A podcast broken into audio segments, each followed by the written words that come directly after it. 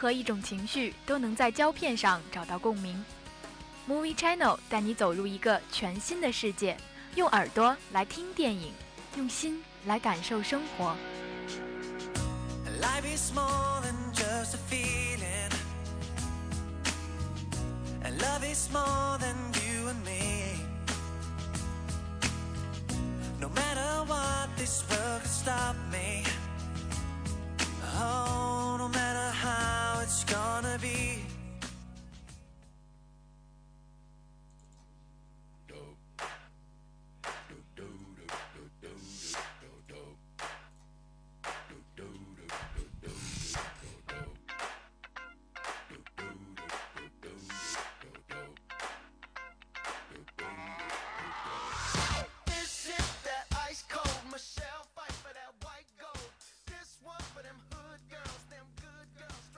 Hello，各位听众，欢迎继续锁定 FM 九十五点二浙江师范大学校园之声。现在为您播放的是 Movie Channel，我是今天的主播喜林。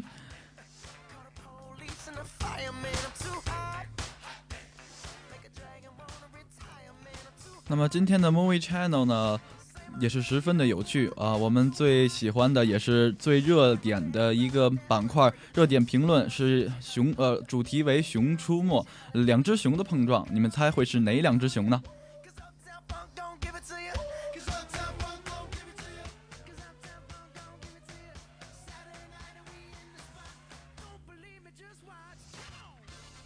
那在我们的第二个板块开始之前，首先要插播今天的一周四条的电影资讯。呃，那么第一条就是我们的万物生呃万物生长，万物生长致青春，范冰冰让韩庚醉青春。电影《万物生长》于三月二十六号曝光真实青春版海报，韩庚饰演秋水的角色，与室友的兄弟们手执酒瓶，似要把青春的迷茫通通灌尽，一醉别青春。导演李玉说：“青春不在于用多少的怀旧的物件元素，而是感情的真实。在秋水身上，你能找到这种共鸣，因为你看到曾经迷茫的自己。”万物生长与由李玉执导、房里监制，改自冯唐的同名小说，范冰冰、韩庚、齐溪、吴莫愁、沙溢等主演。影片将于四月二十四号领衔五一档上映。导演李玉说。青春不只是打架、泡妞、分手、堕胎，在这种表现的情况下去挖掘更多人性的痛点。秋水在成长过程中经历了怎样的爱、痛楚、幻灭，以及经历了之后对爱、对人生、对世界的理解又发生了怎样的变化？这更能直抵人心的东西。韩庚直言，从心底对秋水，从心底对秋水有一种很深刻的认同。虽然跟秋水的性格经历不尽相同。但他们在身上看到了自己青春的影子。秋水是很多年轻男孩的青春的叠加，相信很多人都会找到一个共同点。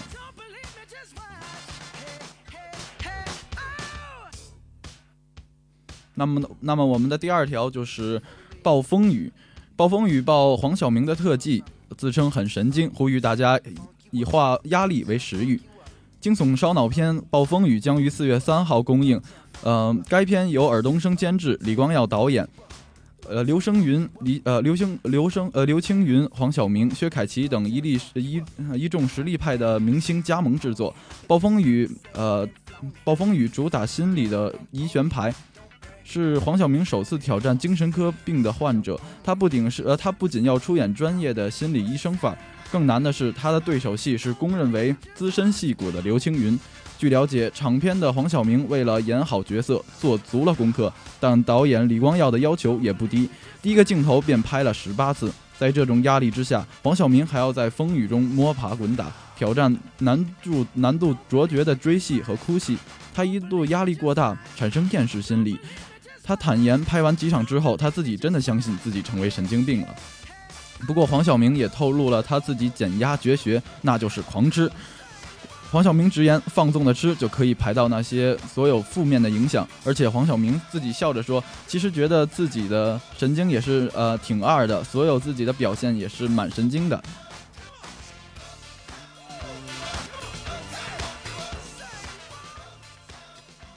下一条，五十度灰导演拒绝再玩，宣布退出该片的续集。五十度灰的续集需要找一个新导演了，因为萨姆·泰勒·约翰逊不干了。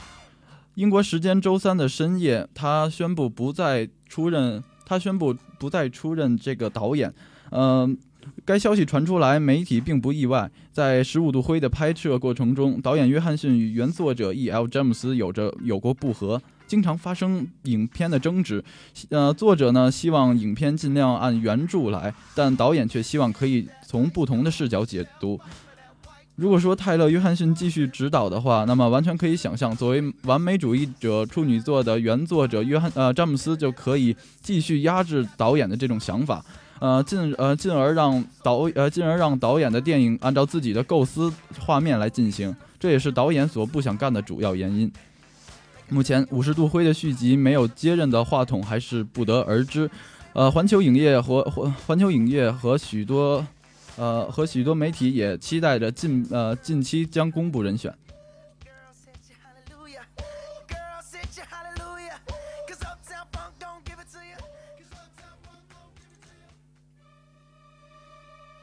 呃，那介绍下一个电影的时候，我一定要换一个背景音乐了。呃，我想你们不难听出，那就是非常震撼、非常有特工范儿的一个呃背景音乐了。嗯，那么下一个要介绍的也是最后一个《王牌特工》公映，《王牌特工》将于呃备受期待的《王牌特工：特工学院》将于三月二十七号在国内上映。呃，可以说这个电影一出呢，就是呃惊喜不断。这部电影先是凭借着。爆棚的口碑未上映就引起了许多的热议和关注，呃，并且在已经率先看过首映的中国媒体和观众，无一不对这个养眼的绅士造型、颜值高的英国帅哥和精彩的动作戏，加上英式幽默笑点包袱和格式化的表演，那连声叫好。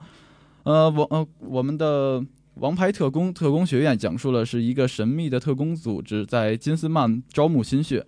呃，科尔菲尔斯主演的老牌精英特工哈利推想呃推举了一个意想不到的新人加入了这个行列，那就是男孩艾克西。呃，这个本来是街头小混混的小子，一下子得到了一个麻雀变凤凰的机会，但他需要经过史上最危险的测试，才可以真正到加入这个拯救世界的现代骑士组织。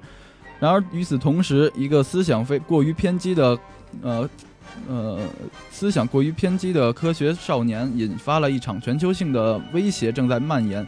艾克西是否能迅速成为超级特工，阻止哈利？呃，帮助哈利阻止这场致命的威胁呢？这一场争分夺秒的比赛也是一触即发。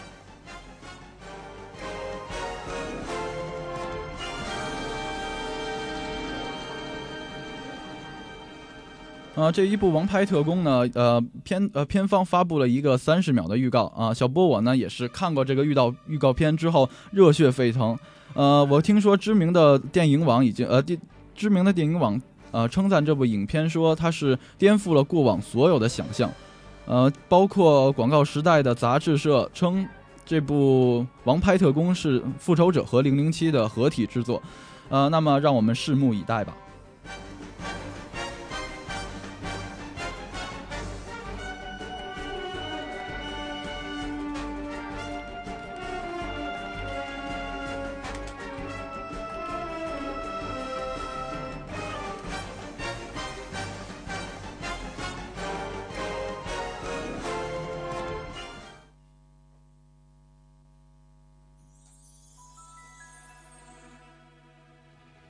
那么接下来，让我们进入最为火爆的一个板块——热论点评，《熊出没》，请注意。呃，我想大家听到了《熊出没》的时候，一定会认为是我们的中国电影《熊出没》中熊大和熊二，那你们就大错特错了。呃，那么我们介绍的两只熊，一只来自不列颠，一只来自美利坚。呃，我想你们已经想到了，那就是我们的帕丁顿和泰迪熊。当一只熊用到呃遇到了另一只熊。二零一五年是中英文化年，踏着英伦风，帕丁顿熊来了，操着一口浓顿呃浓重的英伦音，呃，懂得脱帽致敬的小熊，为国内的春季档迎来了一丝寒冬的气息。对于英国熊带来的温馨，这只从来不进门的泰迪会怎么想呢？今年六月，《泰迪熊二》即将上映，虽然可以在大荧幕中与我们无缘，但是满嘴脏话和大麻味的小家伙依旧是不缺中国的粉丝。有趣的是，形容帕丁顿的时候，人们可能会用可爱来形容他，而这个词放到泰迪上好像更为贴切吧。呃，当得知这样的评价，帕丁顿熊可能会说：“哦，非常感谢，您真是太善良了。”但是换做泰迪，估计估计他一定会说：“哦，shit。”嗯，现在一只英国熊，一只美国熊，一边来自不列颠，一边是美利坚。呃，在这样的比较下，在英美的文化印记交接过程中，会摩擦出怎样的火花呢？那么接下来，让我们先回到呃电影的原点，就是元素的文化分析。当什么样的国家，就会有什么样的熊。嗯，这两部电影的相似相似之处就是除了人就是熊。每一部电影都能反呃反映出制作国的文化背景，尽管不是片面呃尽管是片面的微缩的。好在两只熊都是叱咤呃叱咤英美文化半个世纪以上的经典形象，再加上商呃再加上商业电影绝大众的目标，这种微型的图景是很有看点的。两部电影都属于都市幻想类作品，以现实世界为背景，加入幻想的元素。这种影片，这种影片的特点就是把看似荒诞、神奇的事物加入到日常的生活中，在突出的呃还是呃在中途中还是反映了一些生活中被我们所忽略掉的细节。另外，他们都是喜剧，因此具备的喜剧必要元素那就是滑稽，但处理滑稽的手段却截然不同。在电影情节方面，泰迪熊出身玩具，并没有正统的故事线索，因此泰迪熊的创作空间很大。而帕丁顿正好相反，原作在先，玩具在后，而且电影又与那些呃伦敦宣传片有一些味道，因此，呃因因此剧情的框架稍微多，但是他们都遵循的经典的好莱坞同类作品叙述逻辑和人物铺垫。主人在成长，周边的人也随着主人公一起成长。在成长过程中，一定会遇到种种的挫折。啊，那么接下来就让我们讲一讲英美之间的文化差异。呃，尽管他们都是熊，但是两只截然不同的熊会发生怎样的火花呢？首先，让让我们来讲一讲英国。英国的历史悠久，作为岛国，它与岛呃它它与欧洲大陆若即若离呃。若即若离的关系呢，让我们的国家的性格逐渐变得积极和消极并存。呃，从历史上来看，英国的呃美国呃英国的美国呃英国是美国文化的主要源头之一。嗯，在优越的地理位置上，让美国的发展走上了一个一条不属于英国的道路，就是天老大我老二。啊，再加上幅员辽阔和资源丰富，这个国家不嘚瑟才怪呢。既然讲到了文化源头，不妨我们先说一说，呃，这部影片的故事源头。嗯，泰迪熊呢是以自己人的状态出现，而帕丁顿却一直是一个外人。首先，呃，泰迪呢是一个玩具，但不呃不是一只真熊。它呃它的诞生相当于咔嚓一个炸雷，泰迪就活了。作为一个圣诞礼物，在圣诞节的时候，因为一个孩子的愿望获得生命，泰迪的出身也基本上可以称之为上帝显圣。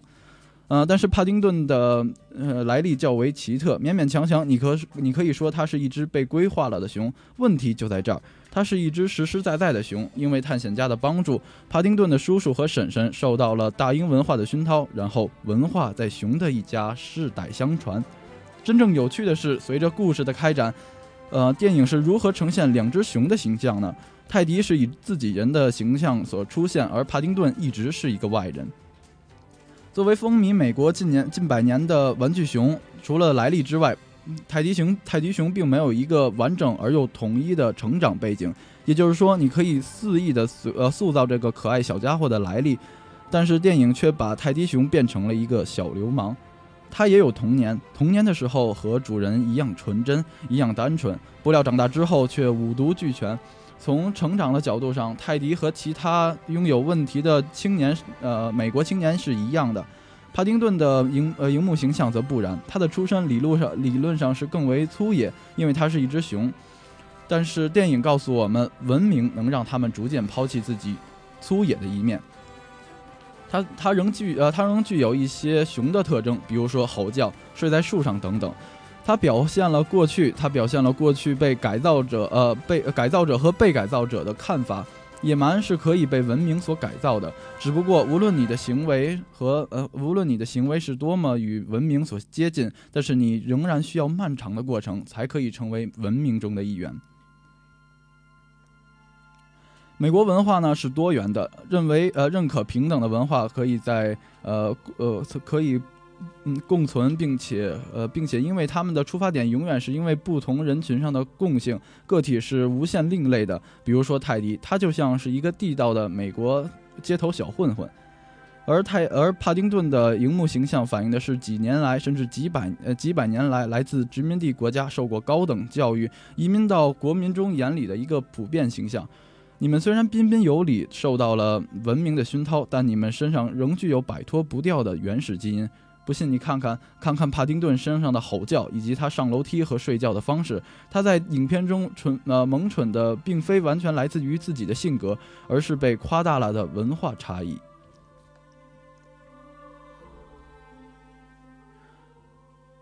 虽然文化不同，但是终归要融入这个社会。那么熊熊都有一本难念的经，泰迪熊要养活自己，帕丁顿也需要找一个家人来养活自己。呃，面对那些面对那个邪恶父子较量开始之前呢，泰迪熊是一个几乎为电灯泡的身份出现了，夹在发小和发小女朋友之间。啊，但是事实上，他需要面对的问题是自己独立。泰迪是一个大孩子，他和发小一样，只不过童星的身份让他更为晚熟。他与世界的相似之处，呃，和相似逻辑就是由着性子来。在约翰在和约翰聊天的时候，他曾经说：“哦，九幺九幺幺来了，我得吸点大麻先嗨一下。”他与世界并没有脱节，因为他身上，因为他身身处的世界是允许这样存在的，并不是一只会说话的玩具熊，而是一个性格独立的反社会青年。可惜这个关系是被动的，泰迪熊肆意挥霍着社会给他的认可，而而而且优势，而而且泰迪的优势是从来不会质疑自己的独特，因为泰迪是一个彻头彻尾的人类损友。泰迪的生活永远是那么的个人主义。呃，他希望生活永远按照自己喜好发展，只有在万不得已的时候才会选择妥协。个人主义的兴盛是全球性的，尤其是在美国极为明显。这个国家一直称自己在三百余年的立国之本就是个人无畏的努力。帕丁顿的身份呢，始终困扰着他。挂在他脖子上的牌子写道：“请给这只无归无家可归的小熊一个家。”这一点不，呃，这一点不仅符合了帕丁顿的原著，更符合了英国史实。呃，在二战二二战时期呢，流离失所的孩子都是通过这种方式存活下来的。文明确实拥有一些美好的特质，可惜的是，帕丁顿并不知道文明的文明和，呃，文明还有高傲和外排的一面。在这种认识的差异和呃和他在伦敦找不到自己的定位的原因。帕丁顿是一个彬彬有礼，甚至坚持英国人在日常已经忽略到的脱帽礼，这一点非常有趣。他曾经尝试模仿这个国家已经被他已经抛弃了他深以为然的礼节。呃，他虽然具备了文明的一切表象，虽然并不一定呃懂得其中的内涵，但呃但是文明仍依旧是在他身上保持着距离。帕丁顿所处呃所处的现在英国也受到了个人主义影响。不过，从整体上来看，英国的社会保守，呃，英国社会处在保守和新格交替的状态。布朗的女儿，呃，布朗的女儿和儿子正在处于叛逆期。其实，这就是一个个人主义和传统的交锋缩影。在这种传统和革新交替的社会状态，让帕丁顿们找到了自己在英国生存的空间。但这一点也是，也似乎啊，某种某种意义上拖了文明，呃，文明的后腿。这种传统和个性的纠结，在双雄的服饰上也有所体现。泰迪呢，在找工作和呃，在呃，泰迪在找工作和找到工作之后，便穿上了衣服。这对泰迪来说，服饰的表现是一个个性的束缚，呃，但他又必须被生呃向生活妥协。帕丁顿则到呃则初期的时候到伦敦就有一个。嗯，帽子和箱子。当来到布朗一家，他呃，他便得到了一份呃一份风衣和雨靴。呃，电影所展现的是他欣喜为然，自己已经摆脱了过去，融入了这个英国社会的开始。呃，尽管是一厢情愿。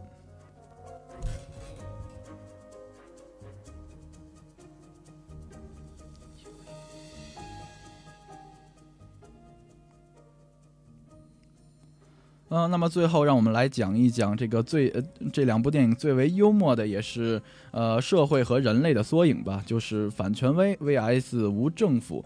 呃，女王并不代表着传统啊，并且也代表着一个体制。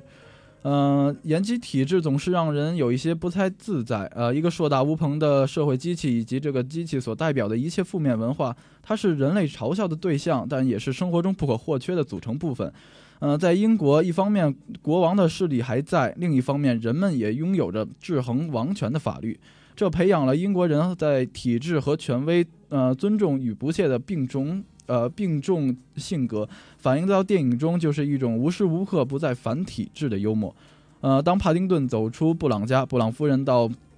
呃，布朗夫人到警察局来拍案的时候，这一段讽刺的对话是绝佳的表现。呃，在描述过程中，描述了小熊的穿着打扮和高矮胖瘦之后，嗯，布朗夫人又补充道：“它是一只熊。”而负责记录的警察却呃回答：“信息太少，不太好找。”呃，这让我们感觉到了人间温暖和世态炎凉吧。而泰迪中并不见到这种含沙的呃缩影所反呃所反射的反体制幽默，嗯，嬉尿呃嬉笑打闹总是明着来，尤其是像泰迪面试的时候和被升官的两个场景最为引人入胜。呃，对于体制和权威，美国人不像英国人那么呃喜欢绕弯子，可以说美国人并不像英国人那样喜欢呃爱把两点放在心上。美呃美式喜剧更接近闹剧或者滑稽剧。美式作品最擅长的就是破坏性的滑稽现场，就像他和小约翰在呃旅旅店中大打出手，嗯，场面呢是极为混乱，混乱的让一切变得疯狂而又可笑。呃，不管是制造的笑点的手法，还是对比的夸张，混乱式的滑稽总是常态的无视，仿佛就像无政府主义的狂欢。呃，帕丁顿呢却没有这种类似的滑稽场面，例如小呃。呃，例如小熊在第一次坐地铁的时候，呃，一个乡下人走进一个大城市。如果美食幽默中能将这个经典的呃滑稽桥段，呃，拍摄到泰迪中，一定是非常非常有趣。但帕丁呃，但帕丁顿的设计依旧是和体制较劲。嗯，电影旁边写着必须抱着狗的标志和靠右站，在泰迪中总呃规矩总是被排到九霄云外。在帕丁顿中，你可以和体制搏斗，并呃体制搏斗，但并不一定谁输谁赢。而而在泰迪中，你永远都是跟体制对着干。呃，从帕丁顿的结局可以看到英国和美国之间的微妙关系。呃，在帕丁顿的最后，呃，便用了碟中谍中的桥段拿来调侃。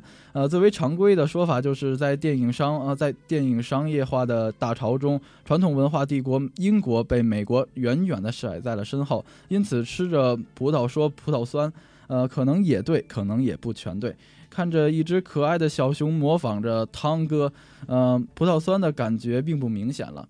嗯，帕丁顿是呃是英国一部风光的宣传片，每一个呃每一个英国人都有自己的算计在里面，很有可能是英国想让全世界都看呃全世界都在笑话自己对美国称霸的这种呃酸葡萄心理，呃这呃这一次索性就借着英国的国民偶像来调侃一下自己，来以示观众吧。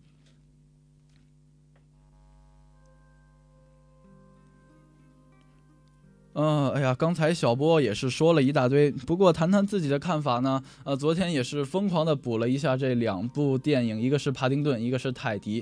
呃，一开始，呃，一开始，他呃帕丁顿进入我的视角的时候，就感觉到呃人心的温暖吧。呃，虽然我没有，呃呃，我没有我们的小编想的那么深，因为他想到了文化。呃，不过从一开始我就觉得，呃，英国的这种文化交替，或者说是。呃，用文化来感染这种呃这种野蛮人，尤其是到后来，我们也渐渐的发现，我们的帕丁顿也是脱去了他自己粗野的外壳，融入了这个社会。呃，其实也可以说明人类的文化也是十分的强大。嗯，而转眼看我们的泰迪，我觉得泰迪更让我嗯喜欢吧，因为他就像自己的一个哥们儿，呃，一个朋友，你可以跟他对骂，你可以跟他砍什么东西都，呃，你可以跟他砍任何东西，呃，但是他永远都会在你的身边。嗯，可是，一开始想想，呃，当我们的主人公，呃，约翰和我们的泰迪在一起的时候，他应该在一起了有三十五，呃，三十年，但是在三十年中呢，他，嗯，我们的呃，男主角并没有获得一些成就，呃，他也说自己三十五岁的青春是碌碌无为，并且还是呃不成熟的男孩缩影。嗯，不过到影片的最后，我们的泰迪熊用生命来，呃，来诠释了，其实，呃，当呃来诠释了，其实当一个男孩真正失去了身边的朋友，待会他便会得到一种强大的力量，让他成为一个真正的，呃，真正的男人，让他成为一个深思熟虑的男人。当最后我们的女主角用一个非常奇妙的方式，也是许愿让我们的泰迪复活了，呃，可以让我们想象到，呃，我们的导演永远都是完美主义者，不想让我们留下遗憾，呃，那么我们就继续期待着泰迪熊二的出现吧。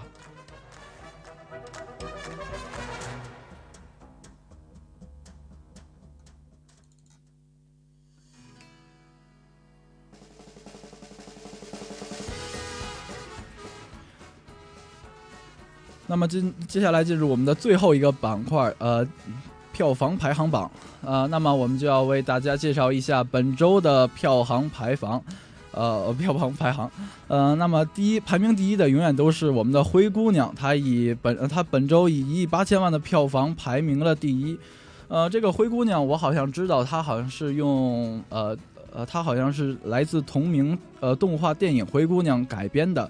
呃，这个呃，又是经典的迪士尼动画。不过，我想就是一句话吧：女屌丝永远呃逆袭不是梦。呃，那么我们国产大片《失孤》呢，也是以一亿一千七百万的票房，在本周获得了第二的好成绩。呃，这个影片呢，好像是关于一个感情和社会的。呃，之间的故事吧，呃，希望大家有兴趣呢，也可以去看一看，啊，那么接下来排名第三的是《飓风营救三》，呃，之后也是呃，排名第四呢是我们的《超能陆战队》，呃，最后一个呢也是《木星之上》。呃，我想刚才大家听到了“超能陆战队”这个名字，也是耳熟能详吧？呃，这几周炒得最热、最火爆的一个。呃，虽然我们看到这周的表现并不尽人满意，呃，只是以七千三百万的成绩排名第四，可是我们，呃，可是我们，呃，超能陆战队呢，却以累计票房四亿九千五百万排名了第一。呃，可以说这个超能陆战队给我的给我们的启示也是很大的。呃，最重要的是他的呃嗯，他的一个主角吧，就是我们的 Baymax 大白。嗯，他的出现，我觉得就像和泰迪呃泰迪熊嗯出现的一样吧。呃，其实也是和主人公一起，虽然是泰迪是生活，而我们的 Baymax 是和我们的呃主人公 Hero 一起战斗。嗯，但是在之前呢，在影片之前，我们的 hero 和或者是我们的约翰都是以一个非常呃孩子的心理或者是不成熟的男孩的形象出现。他们总是那样的意气用事，总是想自呃认为自己想做什么就做什么的一种思考方式来进行。而最后我们的呃而而在最后影片呢，我们的泰迪和大白也是用一种非常。嗯，也算是可以用生命来告、来诠释着。呃，其实当你失去了自己亲人，便会得到一个强大的力量。啊，那么我也是很期待我们的超能陆战队可以继续出续集，让我们拭目以待吧。